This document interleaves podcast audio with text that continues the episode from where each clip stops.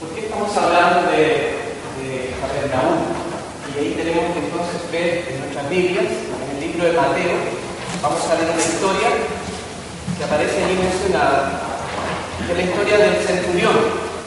Se encuentra en Mateo 8, versos 5 al 13, y tiene su paralela en el Evangelio de Lucas, en el capítulo 7, del verso 1 al 10. Y vamos a leer primero la historia y luego vamos a entrarnos en el detalle ver cómo relacionamos esto que hemos visto con esta maravillosa historia. Al entrar Jesús en Capernaum, se le acercó un centurión pidiendo ayuda.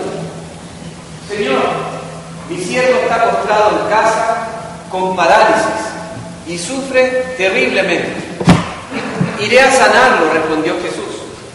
Señor, no merezco que entres bajo mi techo, pero basta con que digas una sola palabra y mi siervo quedará sano. Porque yo mismo soy un hombre sujeto a órdenes superiores y además tengo soldados bajo mi autoridad. Le digo a uno, ve y va, y al otro, ven y viene. Le digo a mi siervo, haz esto, y lo hace. Al oír esto Jesús se asombró y dijo a quienes lo seguían. Les aseguro que no he encontrado en Israel a nadie que tenga tanta fe. Les digo que del oriente y del occidente y participarán en el banquete con Abraham, Isaac y Jacob en el reino de los cielos. Pero a los súbditos del reino se les echará afuera a la oscuridad, donde habrá llanto y rechinar de dientes. Luego Jesús le dijo al centurión, ve, todo se hará tal como creíste. Y en esa misma hora, aquel siervo quedó salvo. Esta es la historia, la historia de, un capitán romano. Y tiene mucho, mucha importancia porque los romanos no eran bien para los judíos, son gentiles. Ahora, ¿cuál es la situación de, de Capernaum? Capernaum es un pueblito pequeño que está al borde del lago de Mar Galilea, o lago de Tiberias, y está cerca de cerca, cerca. Digamos que el desarrollo de, de Capernaum se debe a su cercanía con Tiberias, que era una ciudad un poco más grande. La, la particularidad es que tenía una guarnición romana, estaba ocupando a la entrada de este pueblito, se encontraba una guarnición romana, donde estaba este capitán romano menciona la Biblia. Eh, Capernaum en realidad es un pueblo sumamente insignificante, gente pescadora muy pobre, y sin embargo eh, podemos ver, como en el video, que la casa de rey no era tan pequeña como uno se la imaginaría. Y es que probablemente, según la costumbre hebrea, era bien aclanados. Entonces tienen que imaginarse que una, en una casa vivía una familia y una familia completa.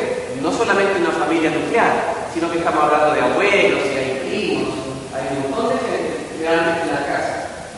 Ahora, ¿qué otra cosa va a pasar en, en Capernaum? Capernaum tiene un significado que viene del hebreo y que significa la ciudad de Nahum, la ciudad de Nahum. Pero si uno sigue buscando el significado de Nahum, significaría la ciudad del consuelo. El, el, significado de Capernaum es la ciudad del consuelo. Y a veces uno ve que la gente que quizás no tiene nada, que es muy pobre, Jesucristo y Dios quieren hacer su máximo consuelo. Cuando vivíamos en, en Bolivia, como misioneros durante esos ocho años, vivíamos entre los pobres de los pobres. Y lo que a mí me impresionaba es que la gente, lo único que tenía era a Dios. No había nada más, no había ninguna posibilidad. Porque las personas sabían que no había ninguna protección, de ninguna manera. Nosotros vivimos en un mundo que a veces uno todavía cree que tiene como ciertas ventajas y después te das cuenta que nunca existieron, pero uno cree eso. Cuando uno va al ISAPRE, ¿verdad? Le dicen usted, no se preocupe. Cuando te digan eso, preocupa. O cuando uno va, pero un de aseguradora, ¿verdad? Su vida está en nuestras manos. Líbranos, Señor. Cuando uno vive sin nada de todas esas maquillajes, se da cuenta de que hay Dios. Pero nosotros de alguna manera usamos esos maquillajes porque los necesitamos para, para enfrentar el dolor, para evitar la tristeza, para de alguna manera tratar de tener el control y no perderlo. Capernaum significa ciudad de consuelo. Y Dios la escogió como casa, porque si hay un lugar que uno podría llamar que la ciudad de Jesús, es Capernaum. Capernaum es la ciudad del Señor. Él eligió ese pueblito para vivir. Y eligió la casa de Pedro para dormir.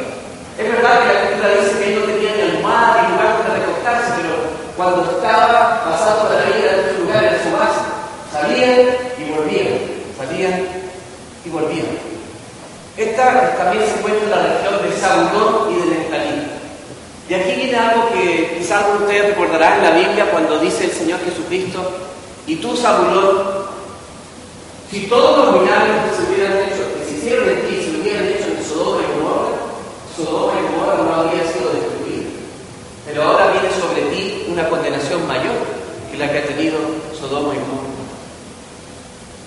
A la vez que fue una ciudad de gran consolación y tuvo la presencia del Señor en medio de ellos, eh, Capernaum no abrió los ojos aquí. Todavía que el Señor vivía allí, ellos no lo valoraron. De ahí el pasaje famoso de que nadie es profeta en su Y lo está diciendo respecto de Capernaum. Aunque era la ciudad de consuelo, aunque fue favorecida por la presencia de Dios, aún así no se dio cuenta que estaba. Lo mismo el caso de Israel Cuando el Señor va en su entrada famosa, recuerdan cuando la gente le dice Osana, recuerdan ese pasaje en el burrito, y hay una famosa declaración del Señor que dice, Jerusalén, Jerusalén, que matas a los profetas, no reconoces el día de tu visitación, no se dan cuenta de estar allí. Saben, a veces nosotros somos como hijos de consolación, es decir, que Dios nos ha escogido para consolarnos, pero de alguna manera no reconocemos a Jesús al lado nuestro, no lo reconocemos. En Capernaum se encontraba la guarnición romana. No sabemos exactamente, pero sabíamos en Centurión había por lo menos 100 soldados romanos. Eso sabemos. Los soldados romanos eran extremadamente fuertes, ¿verdad? Y y, guerreros, guerreros de primera línea. Eh, ellos mostraban una brutalidad enorme al momento de conquistar los lugares y luego mantenían lo que llamaban la paz romana, es decir, trataban de mantener una especie de estado una conveniente estabilidad, eh, sin sobresaltos. Si los romanos no había sobresaltos para ellos, la ciudad estaba tranquila y estaba esta guarnición allí. Israel trajo mucho dolor de cabeza al Imperio Romano único, el único pueblo al cual se le permitió tener su propia deidad al cual se le permitió no arrodillarse frente a César. Fue el único pueblo a lo largo de toda la historia del Imperio Romano. Y es que los judíos extremadamente guerreros también. Y no aguantaban. No aguantaban el, el, que, por ejemplo, le pusieran el águila ahí encima de la sinagoga o cualquier otro elemento romano que significara sumisión para ellos. Entonces esta guarnición ahí en Capernaum no es solamente porque ellos les gusta tener una presencia militar, sino que era necesario. Entonces probablemente estos militares eran bastante odiados en medio de ese pueblo pequeño también. Tienen que imaginarse, si ustedes hoy día no quieren una, una, gráfica contemporánea, imagínense un, un, un de una población más o menos. Como que un retén de carabineros es una población violenta de Santiago. Y cuando el carabinero camina por la calle, camina por la Estos son de un ambiente de tensión permanente. ¿Qué ocurrió en Capernaum? Hay hechos gloriosos cuando Jesús sana a un endemoniado. Cuando Jesús sana también a la suegra de Pedro. Y fue ahí en la casa de Pedro. Ahí ocurre ese milagro. Fue aquí donde los cuatro amigos llevaron al paralítico. ¿Recuerdan esa preciosa historia en que se meten a una casa, en la casa de Pedro, parece verdad, y empiezan a hacer un hoyo en el techo porque la casa estaba totalmente saturada? En Capernaum ocurre. También fue en Capernaum, al salir de la sinagoga, que se encontraba sentado en su mesa Mateo, cobrador de impuestos. Y fue en ese lugar cuando el Señor le dice a Mateo, ven, sígueme, y Mateo dejó todo lo que tenía en la mesa. No sabemos qué pasaba esa mesa. Seguro que algún pillo la pasaba por allí y no la tomaba, pero él dejó su vida allí y siguió al Señor. ¿Qué ocurre antes de esta historia? Jesús acaba de terminar el sermón del monte. Es la primera historia que se va a contar luego del sermón del monte. El Señor acaba de terminar el famoso sermón que comienza ahí por el capítulo 5 de, de Mateo y termina ahí en el cielo. Es un sermón bastante largo, pero se dice que construye la base de, la fe cristiana. Si algún día usted quiere saber en qué lea de Mateo 5 a Mateo 7. Ese es el sermón del Señor. Ahí está contenida nuestras enseñanzas. Eso de amar no solo al, al prójimo, al amigo, sino que amar a los enemigos. Ahí cuando ocurren todas estas cosas diferentes que Jesús trae. Hay dos evangelios que cuentan la historia y que acabamos de leer Mateo y Lucas también la cuenta. Si uno analiza los dos libros, tienen pequeñas diferencias. Una diferencia notoria es que en la historia de Mateo aparece el capitán romano yendo personalmente a hablar con Jesús y pedirle por su criado que está enfermo con parálisis y sufriendo terriblemente. En el caso de Lucas, no es el capitán el que va, sino que va un grupo de ancianos de la sinagoga en representación de a pedirle el favor a este capitán, dice ahí en Lucas, que ha sido muy generoso con Israel, pues le ha construido una sinagoga. De ahí sabemos que esa sinagoga fue construida por él. Y hay un segundo detalle de por qué sabemos que esa sinagoga fue construida por él. Porque es la única sinagoga que tiene efectos romanos. No hay sinagoga en la historia, por lo menos de hecho que nosotros conocemos, que tiene esos adornos que son típicos de los romanos. No existe. Y es la que mejor se ha preservado, digamos, en el tiempo, ha sido esa sinagoga. Y tiene estos elementos romanos. Posiblemente entonces cuando este centurión le construyó a los judíos esta sinagoga, lo ha hecho con lo que ellos conocían, con el estilo que ellos conocían y con los requerimientos arquitectónicos que para un romano era importante. Ahora, ¿qué importancia tiene? ¿Qué importancia tiene? Lo primero diría yo que, según el Evangelio de Mateo, que está dirigido a los judíos, eh, aparece la figura de, de, los griegos, aparece la figura de los gentiles, perdón, el griego se llamaba los gentiles, ¿se acuerdan que no era judío? Eh, aparece el romano y él se exaltaba. Es curioso que, que, en un libro como Mateo, el cual está fundamentalmente a los judíos, se resalte la figura de un pagano, de un gentil. Y a la inversa del libro de Lucas, que es un evangelio dirigido a los gentiles, eh, es al contrario, los judíos salen muy bien parados. Porque en el relato de, Lucas aparece de que este soldado romano eh, fue adherente al judaísmo. De ahí entendemos que parece que este centurión se acercó al tema de la fe a través del judaísmo. Porque piénsenlo bien, construyó una sinagoga. No financió la obra de Jesús, construyó una sinagoga. Parece que algo había en el corazón de este hombre que le provocó simpatía hacia el judaísmo. No podemos decirlo afirmar que era alguien que se llamaba temeroso de Dios. Temeroso de Dios era la expresión caída de aquel que adhería al judaísmo, lo que nosotros llamamos prosélitos al judaísmo.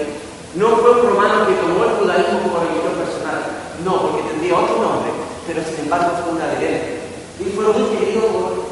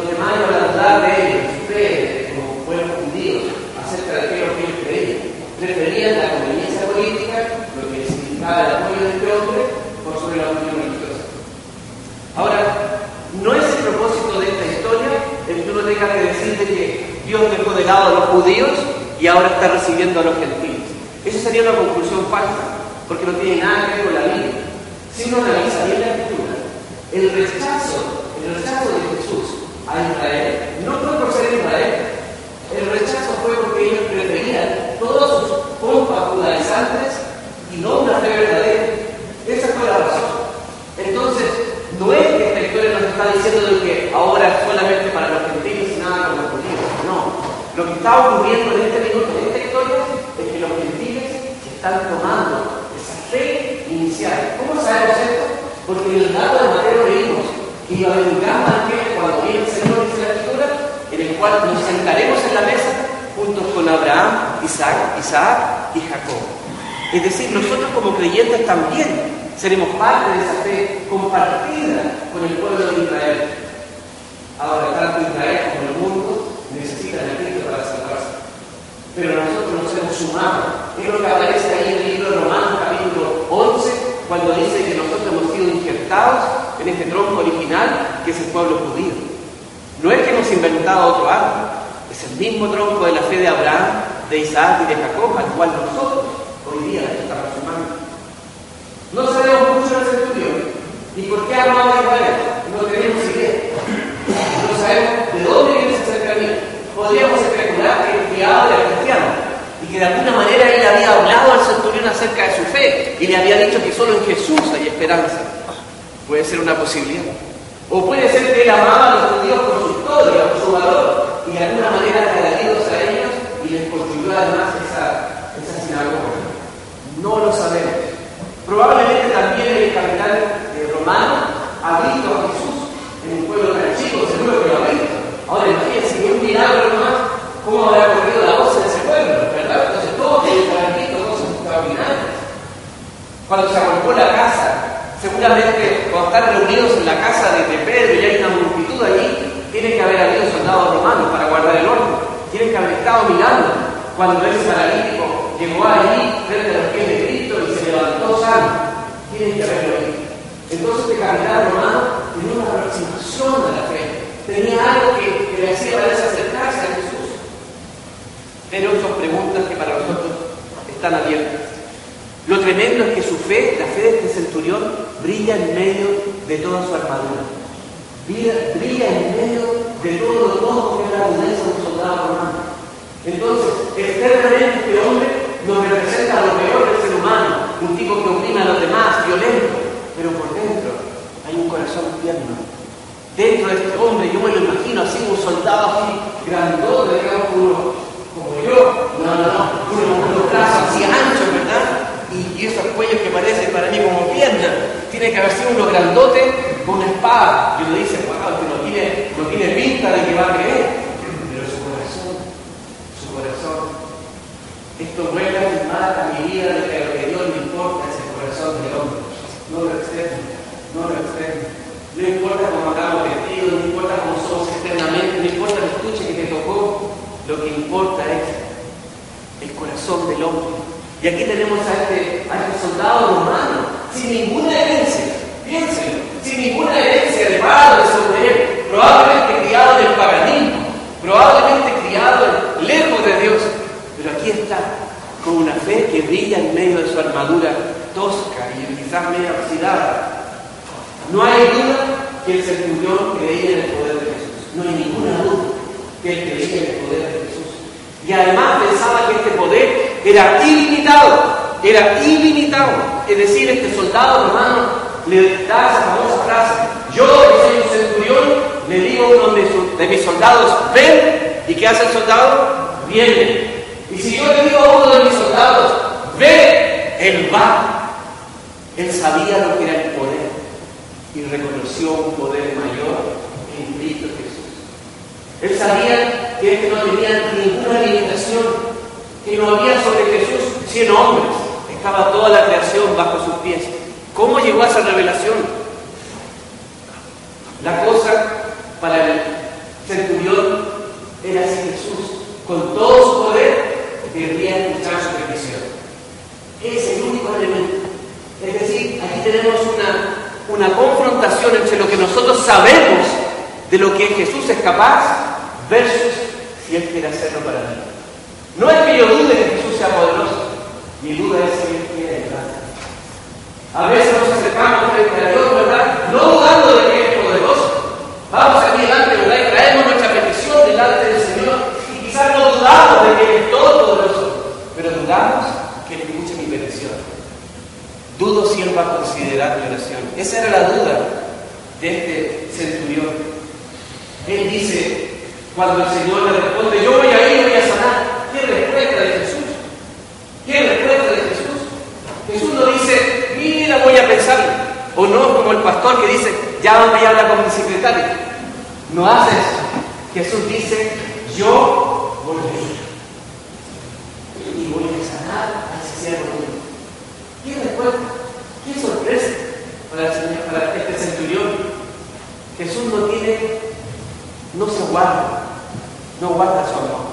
Le muestra que Él está dispuesto a todo por Él. Sin embargo, viene el fin de la predicación de esta mañana. La respuesta del centurión. Él dice, no soy digno. No soy digno. Aquí hay una dignidad que tiene que ver con dos aspectos.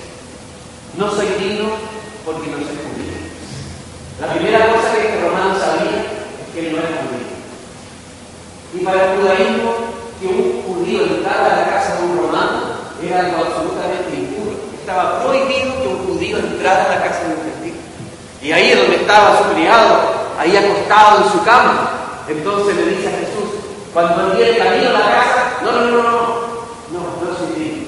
No cumplo con los requisitos levíticos, con lo que el Antiguo Testamento demanda, porque tú eres judío y yo soy romano. Y dice este soldado de centurión, no soy digno. La primera no dignidad es porque no pasa la prueba del estado religioso. Pero hay una segunda, hay una segunda parte de esta no dignidad. No soy digno porque mi vida no es digna de ti. No soy digno porque mi vida es digna. Es la dignidad moral, es la dignidad de, de nuestra vida. Y yo estoy seguro de que cada vez que nos acercamos a Cristo surge la indignidad. Yo no sé si para ustedes es igual, pero yo cada vez que me acerco al Señor Jesucristo, yo veo como aflora en mí la indignidad no soy digno, no soy digno de estar allí, no soy digno de recibir sus bendiciones, no soy digno de ir a tu iglesia, no soy digno de participar en la fe, no soy digno. No hay nada en mí que pueda atraer a Dios, no hay nada en mí que pueda justificar mi presencia frente a Dios. Este centurión sabía que él no era digno, tanto porque no era un judío, pero tanto como su vida misma no era suficiente para recibir al Señor en su casa. Ese es el tema de este sermón. Que este gran hombre, porque en realidad fue un gran hombre, construyó esa sinagoga para los, para los judíos, pero sin embargo, él no medio. Fíjense que en el relato de Lucas 7 son los dirigentes judíos quienes se acercan a Jesús y le dicen, oye Jesús, recíbelo porque Él nos está ayudando. Recíbelo porque Él nos construyó una sinagoga. Nos conviene que Él esté feliz. Jesús, ¿no entiendes? Él está haciendo cosas buenas. Pero el soldado romano, el centurión, sabe que no hay nada en Él, no hay nada en Él que pueda presentar delante del Señor. No fue el centurión que le dijo, oye Jesús, ¿por qué no vienes a sanar a mi, empleado? Porque resulta que yo le hice un favorcito a ti, ¿verdad? Y a los judíos les construí mansa sinagoga. Quizá ustedes pueden hacer por mí, ah, pasando y pasando. A veces la gente quiere relacionarse así con Dios. A veces queremos trabajar así con Dios. Mira, Señor, hoy día tiempo que voy a poner. Uh, uh, uh. Con esto tenemos para este año, chicos. Y ahí voy. ¡Cling! Y pienso que de alguna manera el Señor me mira con regalo. Pienso que de alguna manera, igual tengo el diezmo, pero estoy dando el ejemplo para que entiendan que no va a haber la cosa. No es que yo pongo mi diezmo allí y como que Dios me está mirando de fuera. No, no hay un medio. O a veces venimos a la iglesia, ¿verdad? Y como venimos la venimos casi santificados. Entonces vamos por la calle, un auto se nos tira encima y en vez de hacer lo que normalmente hacemos, el Señor te bendiga. Voy camino a la iglesia y vemos la amarilla y pago antes de la amarilla porque voy camino a mi iglesia. Y voy ahí a escuchar el sermón y cantaré alabanzas a Dios. Y vamos por la calle caminando y saludo al Señor. Me detengo, ¿verdad? Y viene pasando la señora con su cochecito, con su guagua y le digo, pase señora, voy para la iglesia. Pensando que de alguna manera, al llegar aquí, como que dio capacidad a decir, wow, el padre nos trataba súper bien los últimos 30 segundos. Como que de alguna manera va a llegar aquí y va a hacer una oración y yo la voy a escuchar. O Waldo está haciendo mérito porque está haciendo cosas muy lindas por allá afuera y y está ayudando a gente, o qué sé yo qué cosa. Pero delante del Señor, ¿quiénes son? Indignos absolutos. No hay en nosotros. Y saben, aquí está la llave de oro en lo que descubrió este centurión. Él ha descubierto la clave para acercarse a Dios.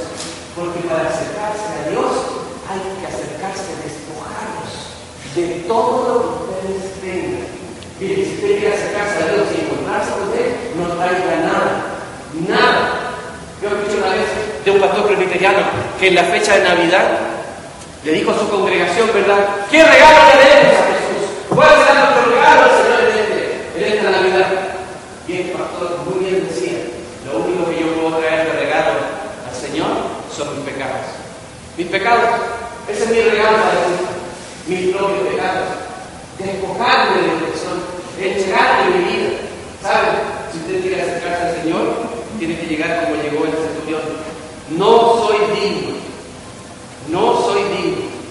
Y para Dios, cuando Él escucha esto de uno de sus hijos, o de un hombre o de una mujer, esa es la llave de la dignidad para el cielo. La indignidad que siente en su corazón es la llave para la dignidad en el reino del cielo porque para Dios así funciona. Porque Dios se de mí. Dios considerará lo que no es para hacer algo. Dios verá nuestro corazón. Por otro lado, esta es una historia doble, porque tenemos también lo que pasa con el criado, es el segundo personaje, es su ayudante. No es el personaje principal. Se dan cuenta que en las otras historias de sanidad siempre el enfermo es el protagonista. Es decir, recuerden la mujer que estaba con ese flujo de sangre y ella va caminando y toca el manto de Jesús. Es la mujer, la mujer que tiene su propia enfermedad, que se acerca al Señor Jesucristo, quien es el personaje principal de la historia. Es, son los dos ciegos que están ahí a las puertas de Jerusalén que dicen, Jesús, Jesús, hijo de David, ten misericordia de mí. Ellos son los personajes. Ellos son los que han de salir ahí sanados. Es Lázaro que es resucitado. Pero en este caso, en esta historia, el enfermo no es el personaje principal. Tiene un, rol secundario. El enfermo tiene dos características. Está paralizado y sufre terriblemente. Eso dice la escritura. Está paralizado y sufre terriblemente. Y ahí le digo, aquel que no tiene aliento está paralizado y sufre terriblemente. Y necesitamos la intercesión de las personas para acercarnos a Cristo. Yo no sé si usted cómo se acercó al Señor, pero en mi caso era mi madre que siempre estaba en la casa. Guardito, vamos a la iglesia. Cuando era chico, no era Guardito, vamos a la iglesia, Guardito, vamos a la iglesia nomás. Íbamos con mis hermanos y todos, no me preparara, toda la iglesia. Pero cuando ya somos grandes, ella nos decía, padre, vayan a la iglesia, vayan a la iglesia. Mi mamá oraba, oraba, intercedía por mí. Ella se convirtió cuando yo tenía 7 años de edad. Y fue a los 17 que yo conocí a Cristo. 10 años de oración, 10 años de intercesión, de clamar a Dios. ¿Saben? Necesitamos personas que pongan, pongan sus vidas como intercesores. No se desanimen, sean como el centurión que va delante del Señor, no a pedir algo para él, eso es lo increíble de este centurión. Él no va a pedir un favor para él mismo, él va a pedir por otro. Eso es lo brutal de esta historia, hermanos. Es un pagano, es uno que no es un judío, que no tiene la herencia de Abraham, de Isaac y de Jacob, pero que de alguna manera sabe que frente a él está Dios. No tiene una comprensión completa, sabe que tiene un poder ilimitado, sabe que él no es digno, pero además de ahí está intercediendo por otro, está pidiendo ayuda para otro. El corazón de este centurión no se ha revelado. Era un hombre además que amaba al pueblo de Israel, ¿verdad? construir una sinagoga, pero además tenía un corazón para otros. Esto es tremendo. Había una revelación entonces para los que no estaban cerca, una revelación de Dios para él.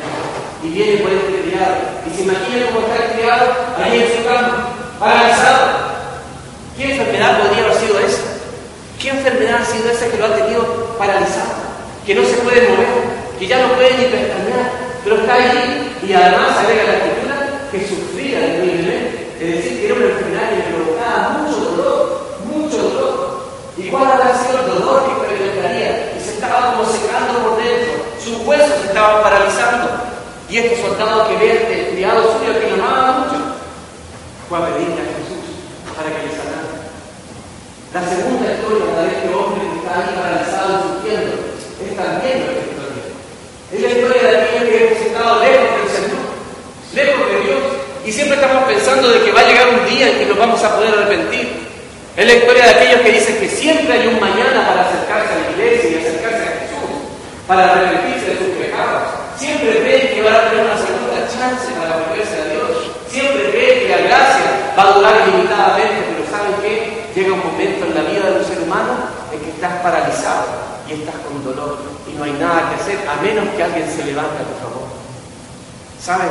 Somos tan lentos para reaccionar, somos tan duros para reaccionar en vez de llegar y levantarnos hoy y decir, Señor, ayúdame.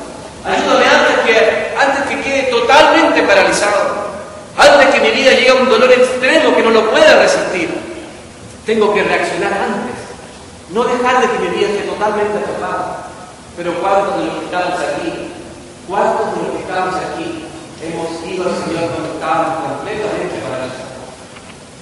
A la edad de 17 años conocí a Cristo pero a la edad de 21, 22 años andaba comiendo con los chanchos otra vez, enredado en el mundo. Empecé a buscar las cosas que había desechado, empecé a vivir en ellas.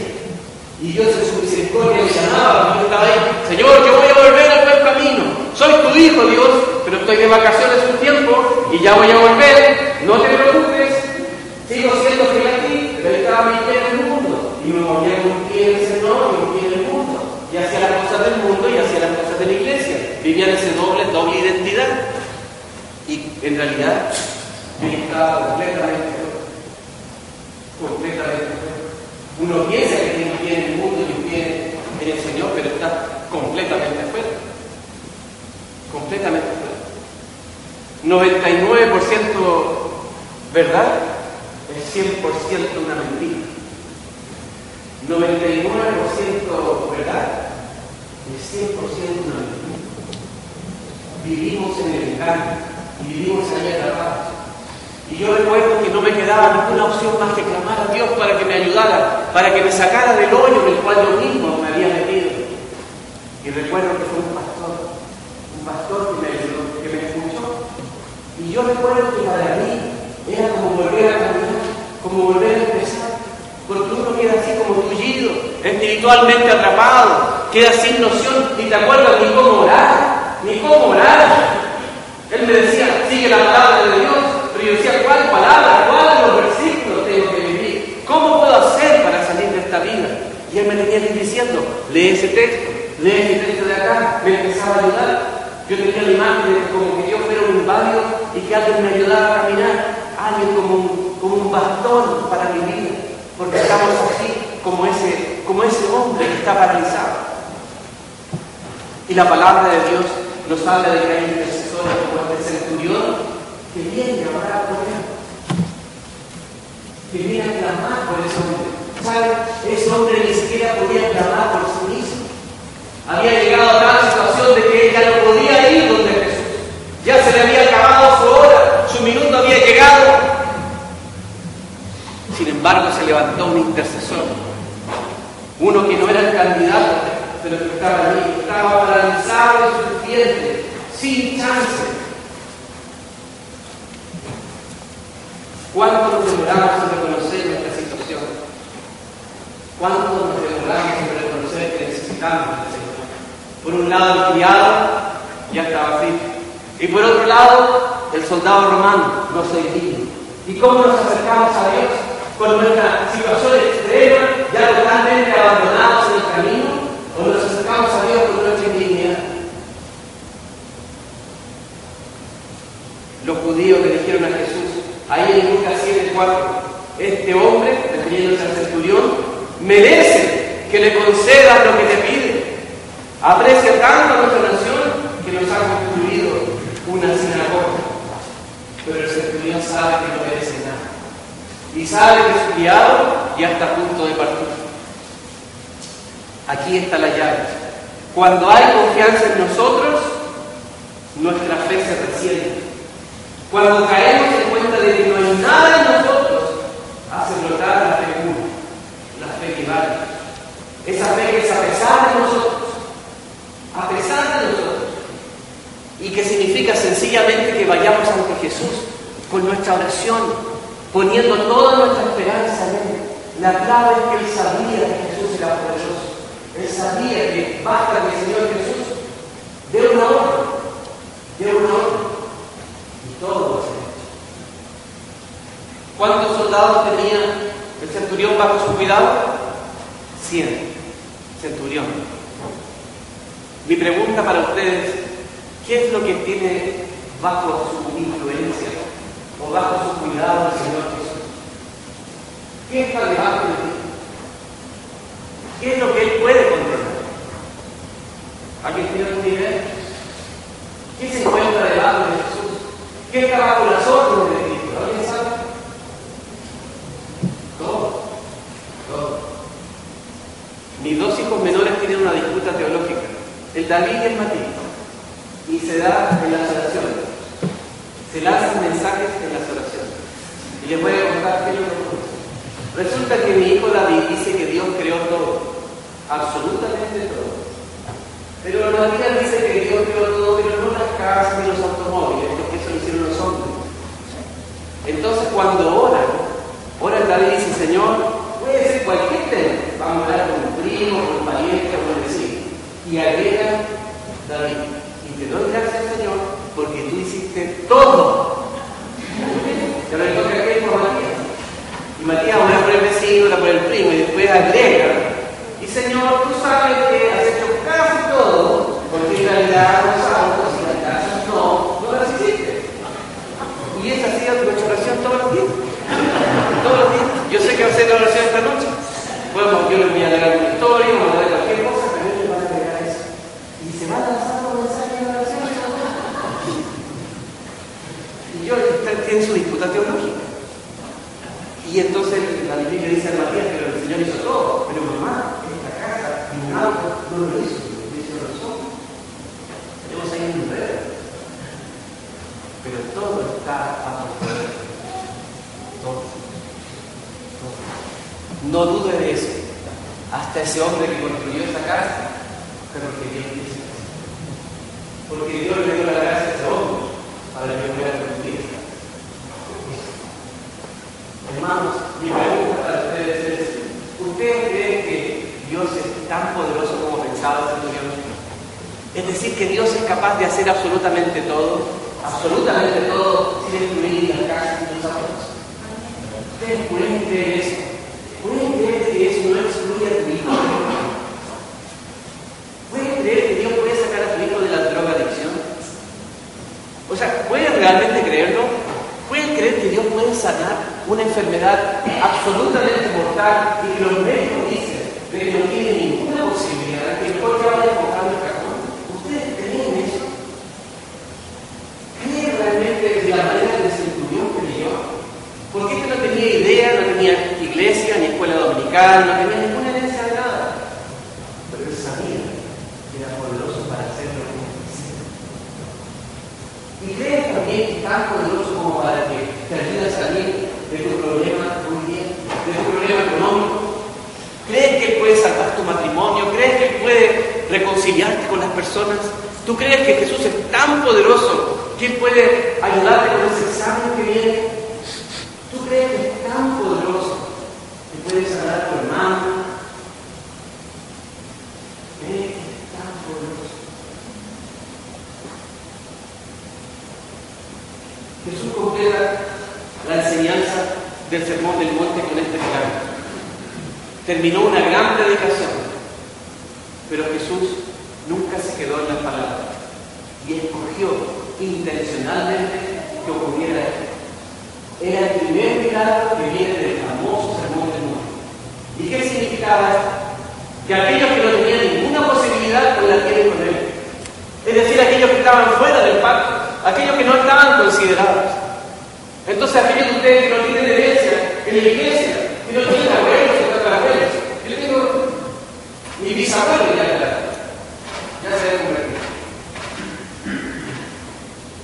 Pero eso no significa nada. Lo que importa es que usted se acerque hoy día, delante del Señor. Yo doy gracias a Dios por la herencias, ¿me entiende? No puede tirando la basura a la Pero aquel que no tiene herencia igual puede llegar delante del Señor. Aquel que no tiene ninguna posibilidad. Aquel que, que viene delante del Señor con una fe sincera. En la semana pasada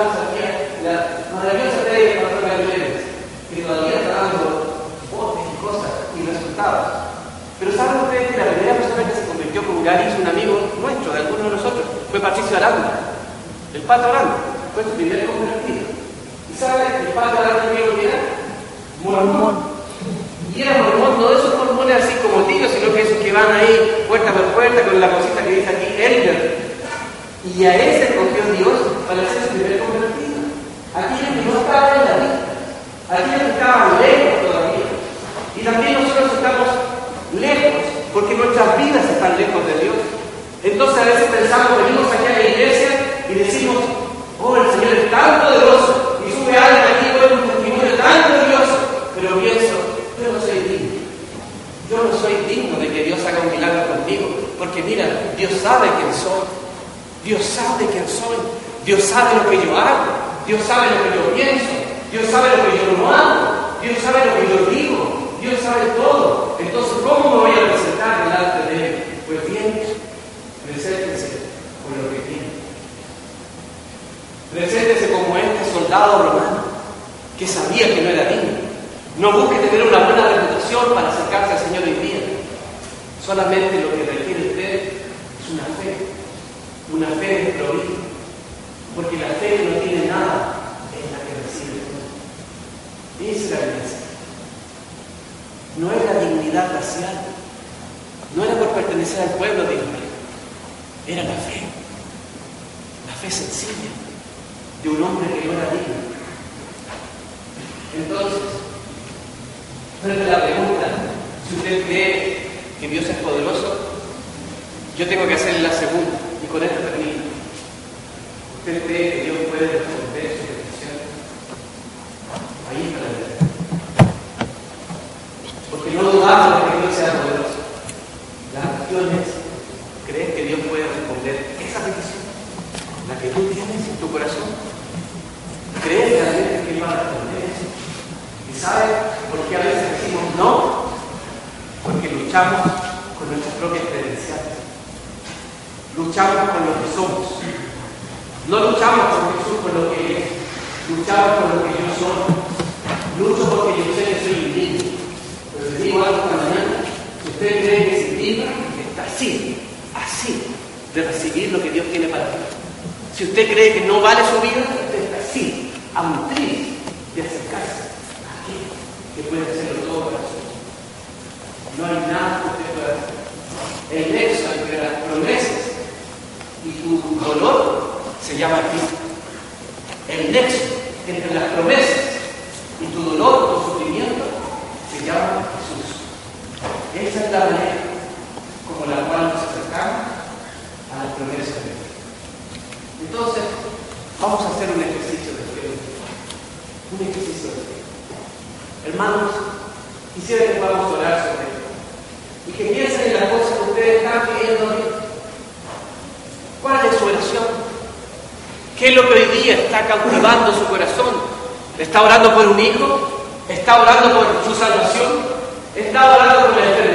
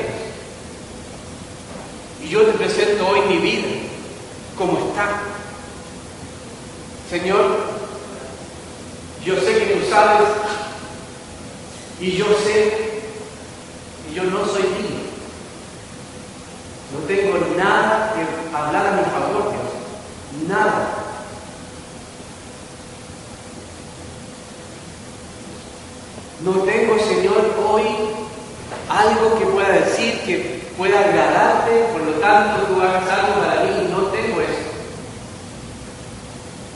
Sin embargo, te pido que me ayudes, que me ayudes, que me salves, que me guíes, que me perdones, que ayudes a mí, que salve mi matrimonio, que me des ese que me libere de mi deuda, que traiga sanidad a los enfermos de mi familia.